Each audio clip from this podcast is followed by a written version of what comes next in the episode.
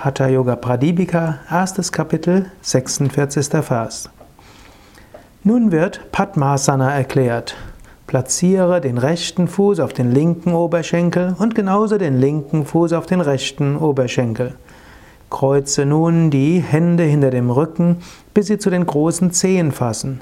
Platziere dabei das Kinn auf das Herz und blicke zur Nasenspitze. Dies bewirkt die Auflösung aller Krankheiten und ist bei den Yogis sehr hoch wertgeschätzt. Padmasana, die Lotusstellung.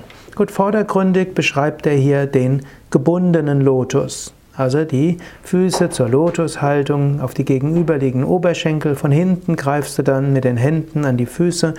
Dann gibst du noch das Kinn zum Brustkorb und schaust diesmal zur Nasenspitze hin. Das ist eine fortgeschrittene Asana, die du in Hatha-Yoga-Kursen systematisch lernen kannst. Es gibt viele Übungen, die du machen kannst, um die Lotus-Flexibilität zu erreichen.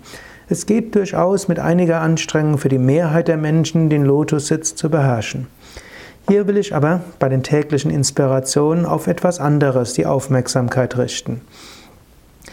Er beschreibt Lotus Padmasana. Padma Lotus. Padma wird in Indien sehr oft verwendet. Was heißt Padma? Wozu, wofür steht es? Zum einen natürlich, Padmas, die Lotusse sind sehr, sehr schön. Vergleichbar mit den Seerosen, die du vielleicht auch manchmal auf Teichen siehst. Die Seerose ja, ein, ist ganz wunderschön. Und so steht Padma, der Lotus, ganz einfach für Schönheit. Und es heißt, Gott ist Satyam Shivam Sundaram. Er ist Wahrheit, Satyam. Er ist Shiva, Liebe und er ist Sundaram, Schönheit. Du kannst Gott in der Schönheit sehen. Und das möchte ich dir schon als Anregung geben. Hm, vielleicht schau gerade nach diesem Podcast, was ist schön für dich? Und wenn du die Schönheit anschaust, lass die Schönheit auf dich wirken. Spüre sie vom Herzen her, spüre, wie Schönheit sich anfühlt. Padma steht zum einen für das Öffnen. Zunächst gibt es eine kleine Knospe, die wird immer größer und dann öffnet sie sich immer mehr. Man kann das sogar sehen, wie die Knospe sich immer weiter öffnet. Und das ist etwas ganz Wunderschönes. So steht Padma auch für die Fähigkeiten, die in dir stecken. Vieles in dir ist zunächst wie in einer Knospe. Und dann wird diese Knospe sich öffnet, dann wird es ganz wunderbar.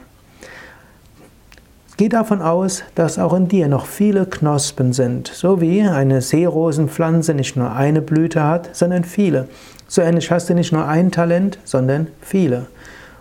Menschen, die etwas älter werden, blockieren oft einiges. Sie haben gemerkt, das eine oder andere können sie und das können sie gut und versuchen jetzt dabei zu bleiben. Als spiritueller Aspirant bleibe neugierig, sei dir bewusst, welche Knospen sind noch in mir. Welche Knospen warten darauf, dass sie sich öffnen? Welche Knospen wollen erblühen? So nimm das als eine besondere Einstellung und als Vorsatz. Sei neugierig, welche Blüten in dir noch sind und erblühen wollen. Und natürlich nicht nur in dir, auch in anderen Menschen.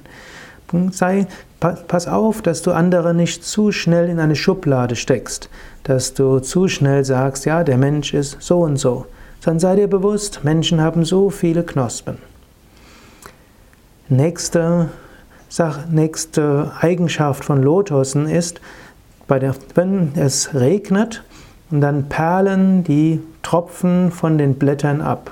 So steht Lotus auch für die Unberührtheit. Steht auch dafür, dass du im täglichen Leben alle möglichen Herausforderungen ausgesetzt bist. Du bekommst Lob und Tadel, die Dinge gehen gut oder schlecht. Es gibt mal Auseinandersetzungen und mal keine. Ein spiritueller Aspirant kann all diese Stürme und Gewitter des Lebens über sich ergehen lassen. Und er weiß, das Selbst ist davon nicht berührt. Die Tiefe deiner Seele ist so wie dieses Lotusblatt. Alles perlt daran ab. Du musst natürlich deinen Alltag leben und auf alles Rücksicht nehmen. Aber lasse dann letztlich alles abperlen und in der Meditation sei dir bewusst, du bist das Ewige und das Unendliche. Noch eine weitere Analogie, wofür Lotusblüte steht. Oft wachsen die Lotus, wächst die Lotuspflanze am besten, wenn am Grund des Sees Dreck ist. Also hm, und am Grund des Sees hm, haben sich vielleicht verschiedene Blätter abgesetzt und so gären die dort unten.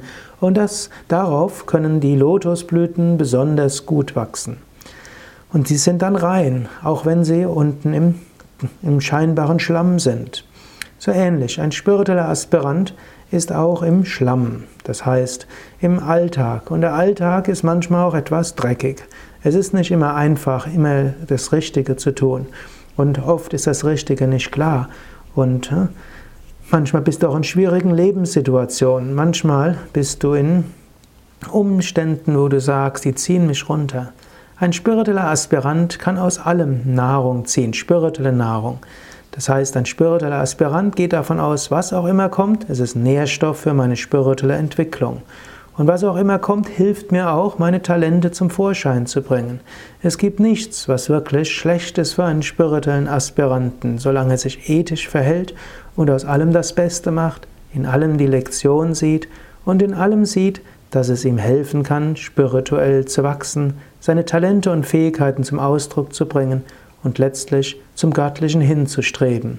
Denn natürlich die Blüte öffnet sich nach oben zur Sonne hin, so öffnest du dich zum Göttlichen hin.